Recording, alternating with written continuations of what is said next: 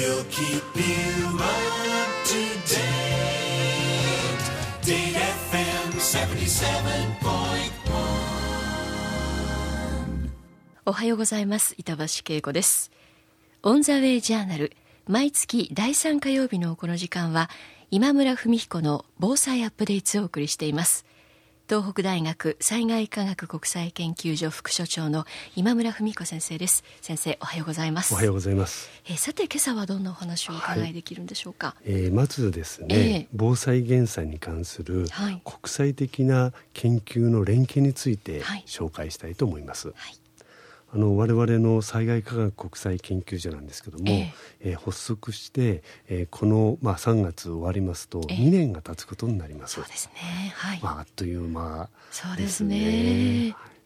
で今回の東日本震災ですね、はい。これの知見と、えー教訓を国内外にきちんと発信したいと。はい。で特に今後はですね国際的に協力する、まあ、使命を持っています。はい。そのためにも、えー国際的な研究拠点形成をうん。今、あー整えつつあるというところになります、はい。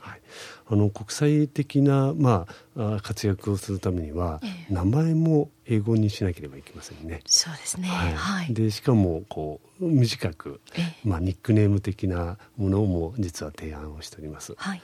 我々の災害科学国際研究所は、まあ、英語で言いますとインターナショナル・リサーチ・インスチュート・ええ。オブ・ディザスター・サイエンス、はい。これ長いですよね。そうですね。でちょうど頭の文字だけを取って、ええ。ーイリですとはい。いう、まあ、名称で読んでいただいています。はいでこのイリですなんですが、ええ。まあ、あの語源がですね、ええ。アイリス、ええ。あやめから来ています。それの複数形だそうです。はい。で我々のロゴも、ええ。このあやめの花びらの形をしていると。そうですね。しかもでも文字もそこに含まれてますですよね。そうなんですよ、はい。あやめを、ええ。まあ、上と下を逆転していただくと、なんと「災害」の「災」という文字が出てくる、そうですうんね災害というまあ逆境をうん。なんとか克服しようという意味合いが持ってまして、はい。で時々あのう我々の紹介するときにその意味合いを、あのご紹介するんですけども、ええ。非常にこう関心お素晴らしいとそいううことで評価をいただいています。はいでさてこの国際研究拠点なんですけども、いくつか紹介したいと思います。はい。でまずヨーロッパではあロンドン大学はい。昨年ですね連携協定も結びましたし特にリスクの評価とかまた保険をどう活用するのかへえそんな研究をやっています。災害に対する保険そうですね。はあ。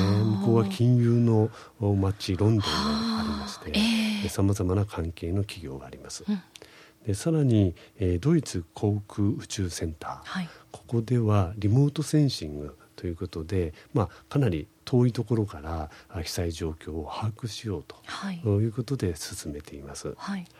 で次にアジアの地区ですね、でまずえー中国の清華大学、まあ、中国でも代表的な大学ということで、ええ。地域で連携した防災、えー活動ですね、ええ。これについて一緒に活動していますでさらにアジア工科大学、はい。これはバンコクにある国際大学なんですけども、まあ、この地域では洪水が頻繁に起あき、被害も発生していますので、はい。えーそのテーマをやっています。はい。で最後に米国になるんですけども、えーまずハーバード大学ここは震災アーカイブ、ええ。あの東日本震災発生直後から連携を取りまして、はい。えー毎年一緒にシンポジウムをやったり、えー共同のウェブサイトも、ええ。開設しています。はい。で次がハワイ大学。あの場所もですね、ええ。まあ、太平洋にあり、えー地震津波火山があります、え。で非常にこう地形的また地理的似てるんですね、ええ自然災害は非常に共通性があります、でそういうこともあって、まあ、学際的な、えー社会科学とか自然科学とか医学も含めて、はい。えー連携をお今図っているということになります。はい。で先日なんですけどもこのハワイ大学と一緒にですね、うん。えーシンポジウムをお地元ハワイホノルルで開催いたしました。はい。でまあ、今後の防災減災に関する研究協力を高めようとはい。いうことで、まあ、35名以上の先生方に、ええ。えー出席いただき議論を深めていきました。はい。はい、テーマは多彩ですね。え復旧復興、はい。まさに我々の東北地方の現状とあとどういうふうに、えー今後お科学的な知見を活用するのか。またレジリエントという言葉が最近かなり出てきたんですけども、ええ。減災社会ですね。ー、はい。より早い復興を目指した社会づくりのためには何が必要なのか、うん。でまた経済的な被害ですね、はい。これもうグローバルになってますので、えーその影響評価、うん。またそれを軽減するためにはどうしたらいいのか、ええ。あそんなようなあ話し合いをやっていきました。はいでさらに、えー地震津波が多いですので、えーその分野のシミュレーションとか、うん。そんな開発も共同でやりましょうとはい。いうような話し合いの結果が出てきたわけです。はい。でこのハワイ大学なんですけども、ええ。あの震災後1周年の時にフォーラムを東北大学で行いました。はい。その時に全学えー的な、まあ、包括協定を結ばさせていただいて、え。えーその後お学生先生、えー交流も深まりましたし今このような形で、まあ、研究も連携をしているというところになります。はいで来年のお国連防災世界会議、えええーこれが仙台で行われますので、はい一緒に、まあ、議論したり提案をしましょうということで、えーまあ、今も話し合いを続けています。はい、わかりました。今朝の前半は防災減災に関する国際連携についてご紹介いただきました。77.1 Date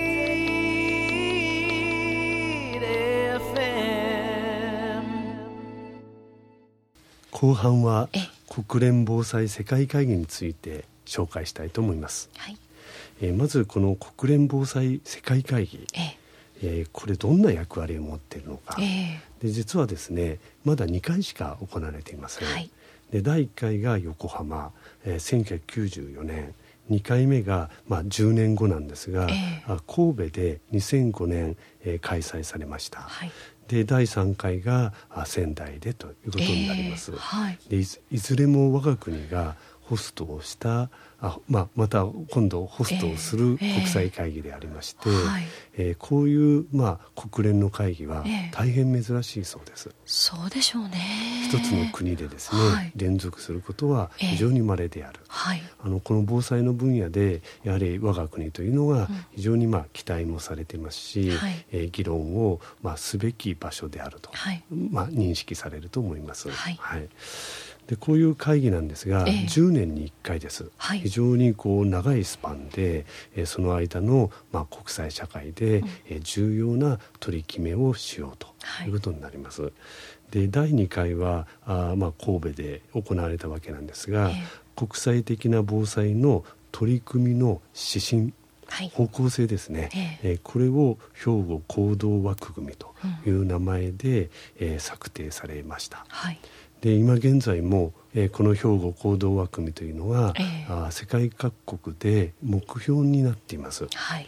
で英語で、えー兵庫フレーム・フォー・アクション、ええ HFA とええ呼ぶんですけども、、はいろんなところでこの名前が出てくる。はい。えー非常にこう我が国の貢献が、まあ、目に見えて分かるものになります。はいで第3回が、まあ、来年に開催されるはいということになります。日程も決まりまして、ええ3月14日からはい5日間、うん18日まで、はい。まあかなり長いですね。そうですね。でしかも会議自体が、ええ。これはまあ仙台市中心に、えー国連のさまざ、まな打ち合わせが行われるんですけども、やはり東日本大震災の復興も見ていただきたいとはい。いうことで、関連のええ。事業とかイベントですね、はい。えーこれはあそういう地域も含めてうん。幅広く行われる予定になっています。はい。でこ今回の、まあ、あ会議のホスト国はええ。日本ですので、えー担当防災大臣が議長を務めます、はい。ただこの会議の中には、安倍首相またあ天皇皇后両陛下そうですか。あの参列していただけるそうですので本当に国を挙げた、ええ。まあ、重要な会議になるとはい。いうことになります。はいでどういう、まあ、内容でええ。行われるかとはい。いうことなんですが、先ほど紹介させていただいた兵庫行動枠組み、うん。これをお見直すということになります。はい。10年経ちまして、えー必要なことはないのか、まあ、追加事項ですね、えーまたはあいらないものはないのか、うん。こういう議論をします。はい。でこの枠組みが今後の10年のええ。世界の指針になりますので、大変重要なあ課題になります。はいでこれに加えて、えーやはり東日本大震災のうん。被災地の復興をお見ていただきたい、はい。でその状況をお世界に発信したいということでさまざまな企画を考えています。はいで今回の、まあ、我々の経験うん。また海外でもおバンコクでの洪水とかフえ。えィリピンでの台風被害がありました、それぞれの、まあ、経験とそこで得られた知見、ええ。または教訓を、まあ、ぜひこの場で共有したいと、うん。